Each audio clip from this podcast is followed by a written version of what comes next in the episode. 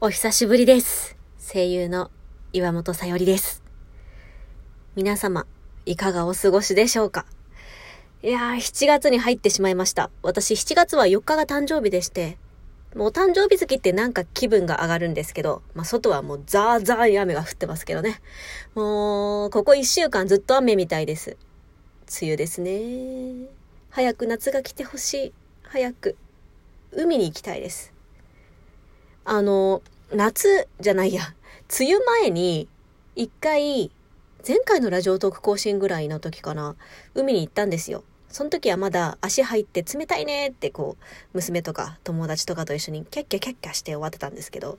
次行く時はこう、暑くて、海に入ったら、ああ、冷たくて気持ちいいみたいになってるといいなぁと思いながら、しとしとと降る雨を眺めながら、今日もね、防音室で卓録のナレーションのお仕事をしているんですけれども、あまりにも頑張らせすぎてパソコンがさーって言い始めたので、パソコン休憩させつつラジオトークを撮っております。いや、6月末締め切りのものが結構多くって、まあ言い訳です、ここは。言い訳なんですけど、いろいろやってたら、もう全然ラジオトークを撮る時間がないじゃないかっていう、そんな毎日でございました。いやー、一旦ね、月末を乗り越え、まあ、ただここからいろいろとまたオーディションの結果が来てありがたいことに受かっていればまた収録するものがあるしあとはあのリテイクといってえー、と制作会社さんが例えばいる場合制作会社さんに送った音源をこう動画の広告とかに組み込んでクライアントさんにご提案してチェックもらった時になんかここの文言やっぱ変えようかとかそういう原稿が変わったりあとここもうちょっと早めに読んでとかそういうあんまないんですけどね読み方の修正っていうのは私はほとんど受けたことがないんですけど修正がある時にま、リテイク作業といって再収録作業があったりしますんで、まあ、まだ全然終わってないんですね。はい。頑張りますということで、今日も最後までお付き合いください。岩本さよりの買いかぶってどうぞ。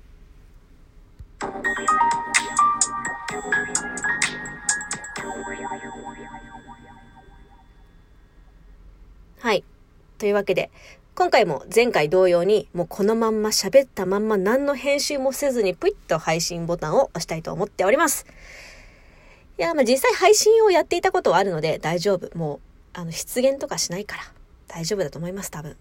というかね、あの、話すことが本当にないんですよ。もう毎回言ってますけどね。お仕事が好きで、仕事してる時がまあ一番楽しいんですけど、もうそのことしか喋ることがないんですよ。もう、あとはもしかしたら、まあ前回みたいに、動物園に行きました、水族館に行きました、みたいな特別なコンテンツがあった、コンテンツじゃないか、特別なこうイベントごとがあったらね、話せるんですけど、まあ最近何してたかな？もう毎日が飛ぶように過ぎるから覚えてないよ。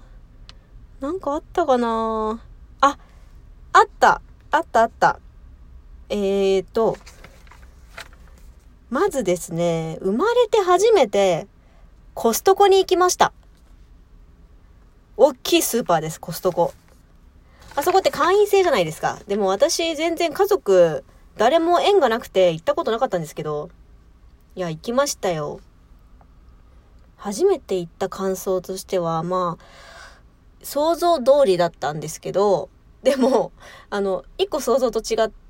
うかなって思ったのが、あの、えっ、と、食べ物を売ってるコーナーがあるんですよね、入り口付近に。まあ、店舗によっては奥なのかなちょっとわかんないですけど、まあ、その、食べ物を売ってて、で、そこで食べるんですよ、みんな。買い物終わってそこで食べてて。あと、まあ、なんか駐車場に止めてる車の中とか、なんか結構その、もう、ところ構わずみんながそこで買った食べ物を食べてるっていうのがなんか面白かったですね。そこで食べるんって、まあ、あの、いい天気の日だったんで、私たちも外で食べたんですけど、娘の顔ぐらいのサイズあるハンバーガーを買いましたよ。それと一緒に、やっぱちっちゃい子って、その、あ、ハンバーガー食べたいっていう、そのバーガーのそのフォルムにテンションが上がって、食べる食べるって言うんですけど、ま、すぐ飽きるじゃないですか。で、結局、いちご食べたいとか、バナナ食べたいってなるんで、アサイーボールを一緒に買ったんですよ。もうすごかった。アサイーボールって本来ならデザートっていう立ち位置じゃん。なのに、もうなんか主食主食ぐらいの主張で、二つがぶつかり合ってすごかったです。食べましたけどね。で、さらに、ホットドッグを食べてる友達もいて、ホットドッグはもうサイズがなんかもう、もうあれはなんだ、ペットボトル以上、以上多分、600、500の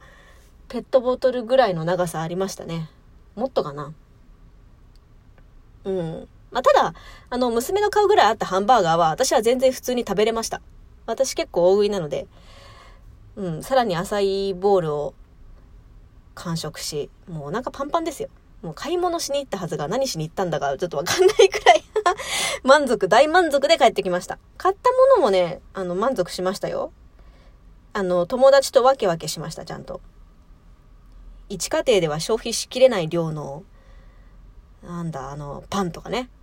肉とかね、まあ、そういう感じでいっぱい買えたので楽しかったです。その分ける作業までが楽しかったって感じですかね。はい。あとはね、まあ、ちょっと前の週、遡っちゃうんですけど、もう本当にラジオトーク撮ってなかったんですね、私は。えっ、ー、とね、スタジオで収録があったんですよ。やっぱほとんど自宅作業になってる中で、スタジオで撮れるっていうのはありがたかったですね。その場でディレクションしてもらえて、その場で芝居に対するリアクションがいただけるっていうのは、そうそう、芝居だったのも珍しかった。あの、ナレーションじゃなくてお芝居の収録だったので、久しぶりにやりましたよ。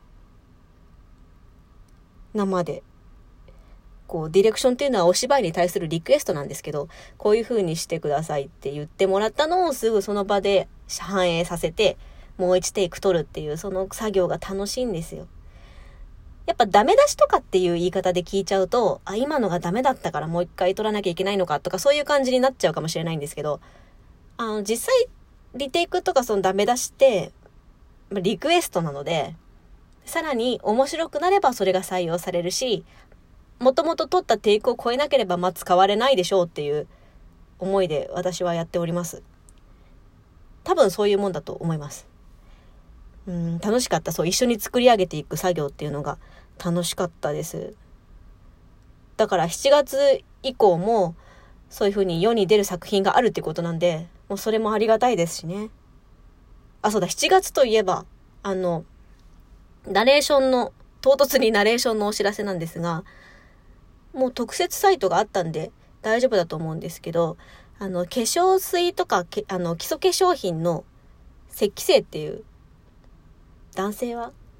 いや、女性もみんな知ってるよね。あの CM で。ねえ、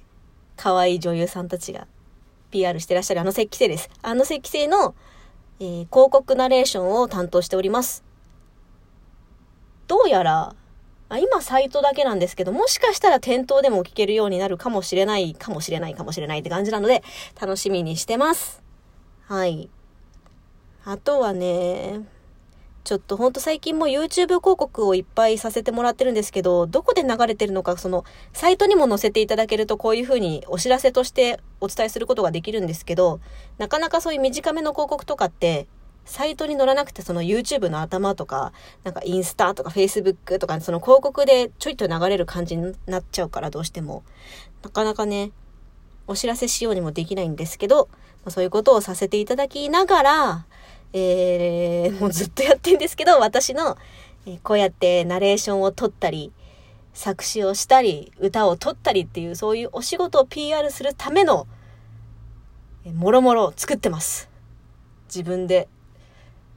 こないだは、ボイスサンプルを新調しようと思って、原稿を発注しました。本当にありがたいですね。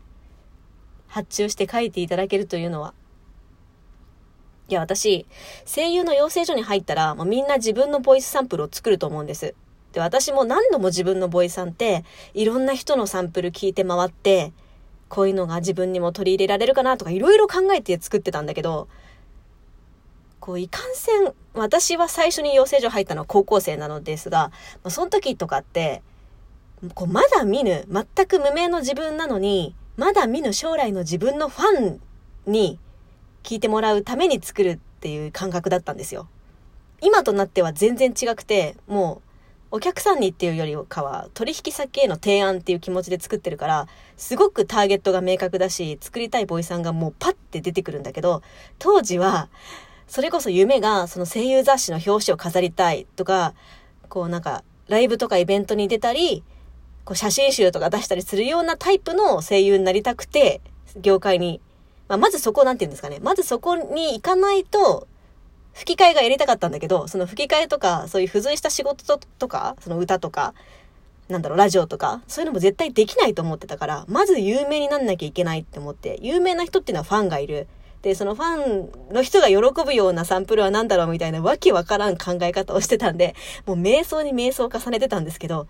もうそれが今は、発注するとなれば使用書を自分で書かなきゃいけないから、そこも自分で誰をターゲットにどう売り込みたいかを自分で分かってる必要があるし、もうそれがね、今はほんと変わったなと思います。当時はやっぱ当たり前だけど仕事もなかったし、仕事もない無名声優が自分にまだいない、まだ見ぬ自分のファンに対して喜んでもらえるボイスを作ろうとか、キュンとさせようとか、なんかもうわけわかんないですよね。マジかわいそう、当時の自分。いや、成長しました。経験積んだからね、今は。誰に向かって作ったらいいかがわかるし、自分の足りない自分の押せる、まあいろんな自分のウィークポイント、ストロングポイントが分かってるってもう違いますね。まあそっからさらに取って仕事につなげていかなきゃ意味がないんで、そこは引き続き頑張っていこうと思います。はい。